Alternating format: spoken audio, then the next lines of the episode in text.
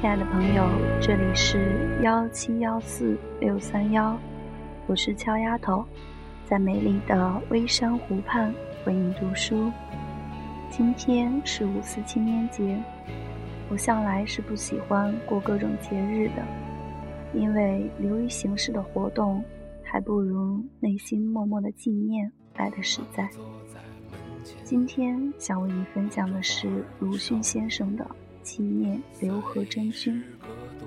这篇文章是鲁迅先生追忆这位始终微笑的和蔼的学生，痛到为中国而死的中国的青年而作。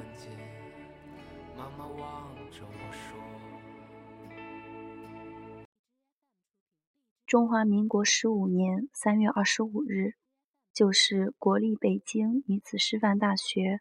为十八日在段祺瑞执政府前遇害的刘和珍、杨德群两军开追悼会的那一天，我独坐在礼堂外徘徊，遇见程军，前来问我道：“先生可曾为刘和珍写了一点什么没有？”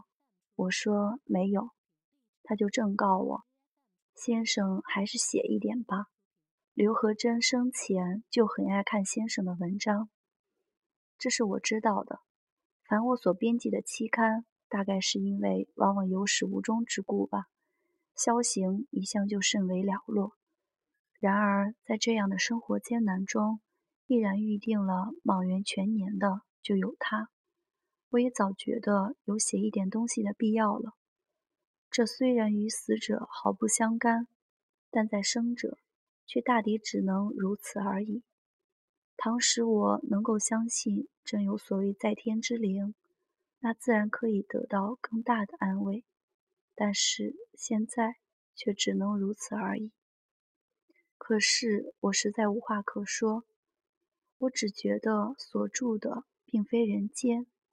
四十多个青年的血洋溢在我的周围，使我兼于呼吸视听，哪里还有什么言语？长歌当哭。是必须在痛定之后的，而此后几个所谓学者文人的阴险的论调，有使我觉得悲哀。我已经出离愤怒了，我将身为这非人间的浓黑的悲凉，以我的最大哀痛显示于非人间，使他们快意于我的苦痛，就将这作为后死者的菲薄的祭品，奉献于逝者的灵前。真的猛士，敢于直面惨淡的人生，敢于正视淋漓的鲜血，这是怎样的哀痛者和幸福者？然而造化又常常为庸人设计，以时间的流逝来洗涤旧迹，今时留下淡红的血色和微漠的悲哀。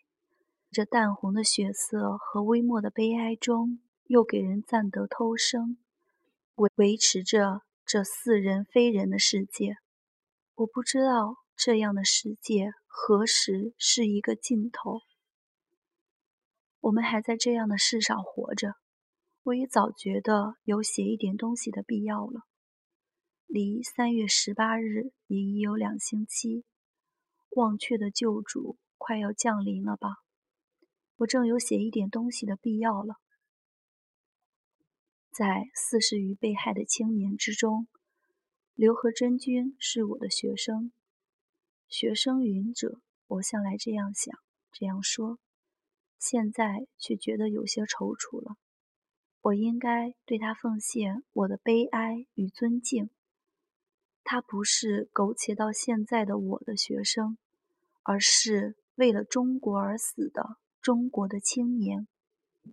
他的姓名第一次为我所见，是在去年夏初，杨逸宇女士做了女子师范大学校长，校中六个学生自治会职员的时候，其中的一个就是他，但是我不认识。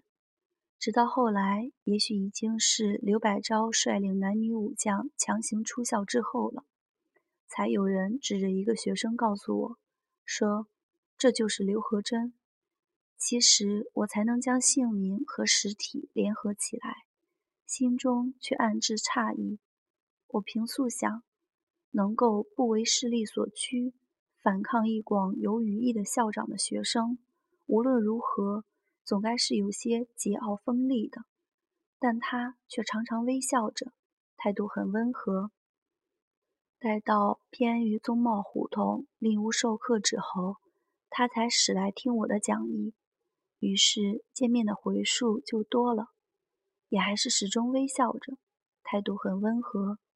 待到学校恢复旧观，往日的教职员以为责任已尽，准备陆续隐退的时候，我才见他虑及母校前途，黯然置于记下。此后似乎就不相见。总之，在我的记忆上，那一次就是永别了。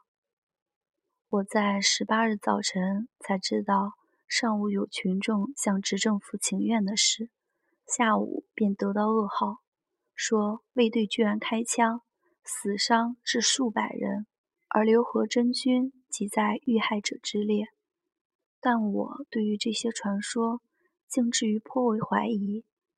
我向来是不但以最坏的恶意来推测中国人的，然而我还不料，也不信，竟会下列凶残到这地步。况且始终微笑着的和蔼的刘和珍君，更何至于无端的在府门前喋血呢？然而即日证明是事实了，作证的便是他自己的尸骸，还有一具。是杨德群君的，而且又证明着这不但是杀害，而且是虐杀，因为身体上还有棍棒的伤痕。但段政府就有令说他们是暴徒，但接着就有流言说他们是受人利用的，惨象已使我目不忍视了，流言尤使我耳不忍闻，我还有什么话可说呢？我懂得衰亡民族之所以默无声息的缘由了。沉默啊，沉默啊！不在沉默中爆发，就在沉默中灭亡。但是我还有要说的话。我没有亲见，听说他刘和真君那时是欣然前往的，自然情愿而已。稍有人心者，谁也不会料到有这样的罗网。但竟在执政府前中弹了，从背部入，血穿心肺，已是致命的创伤，只是没有变死。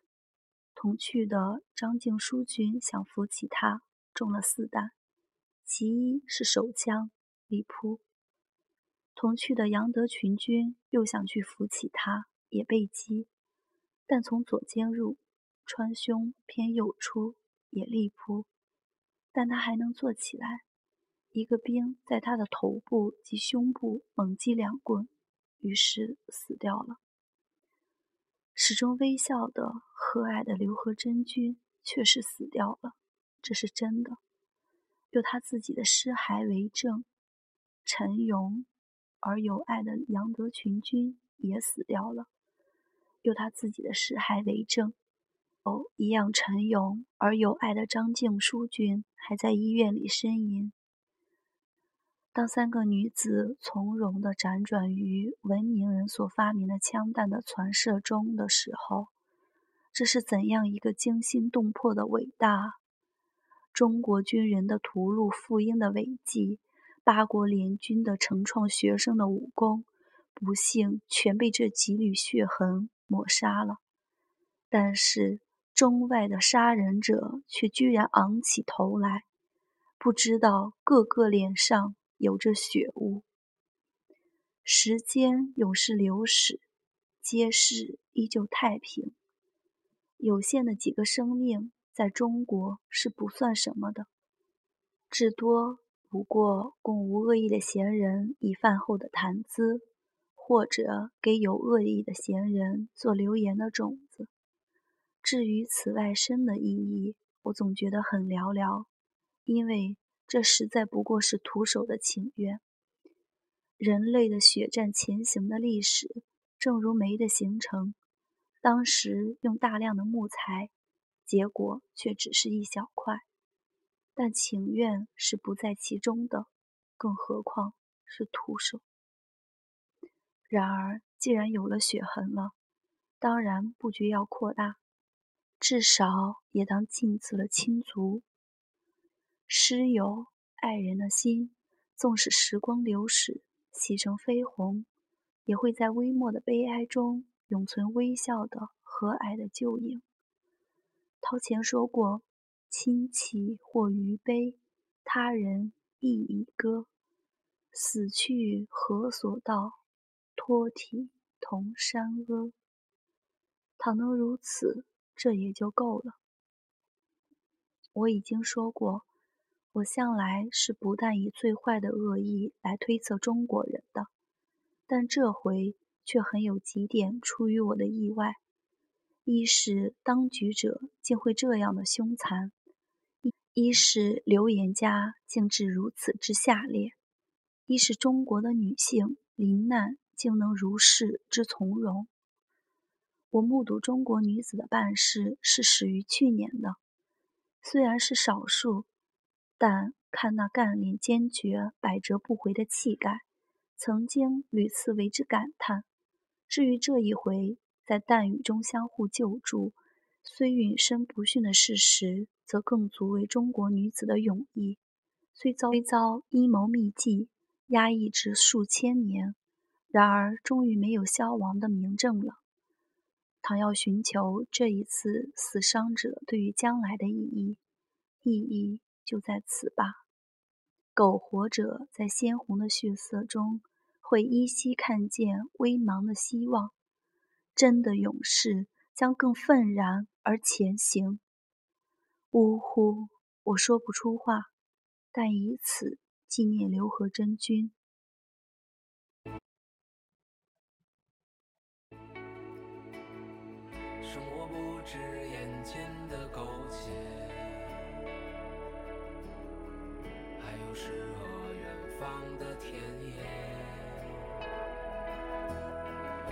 赤手空拳来到人世间。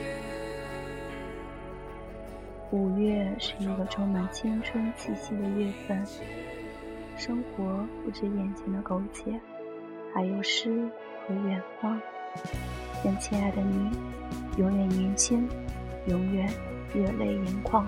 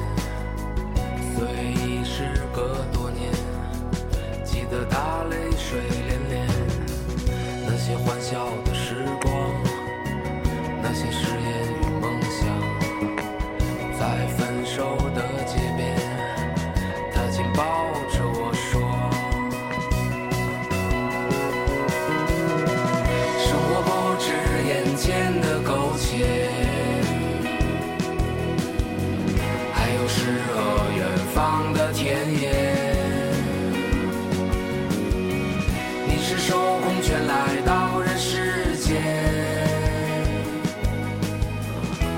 到那片海，不顾一切。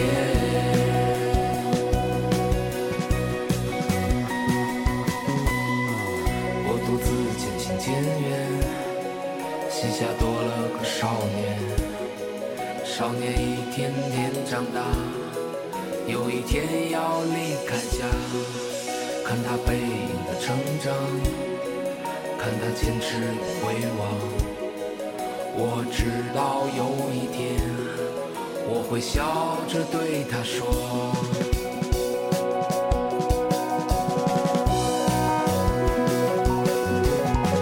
生活不止眼前的苟且。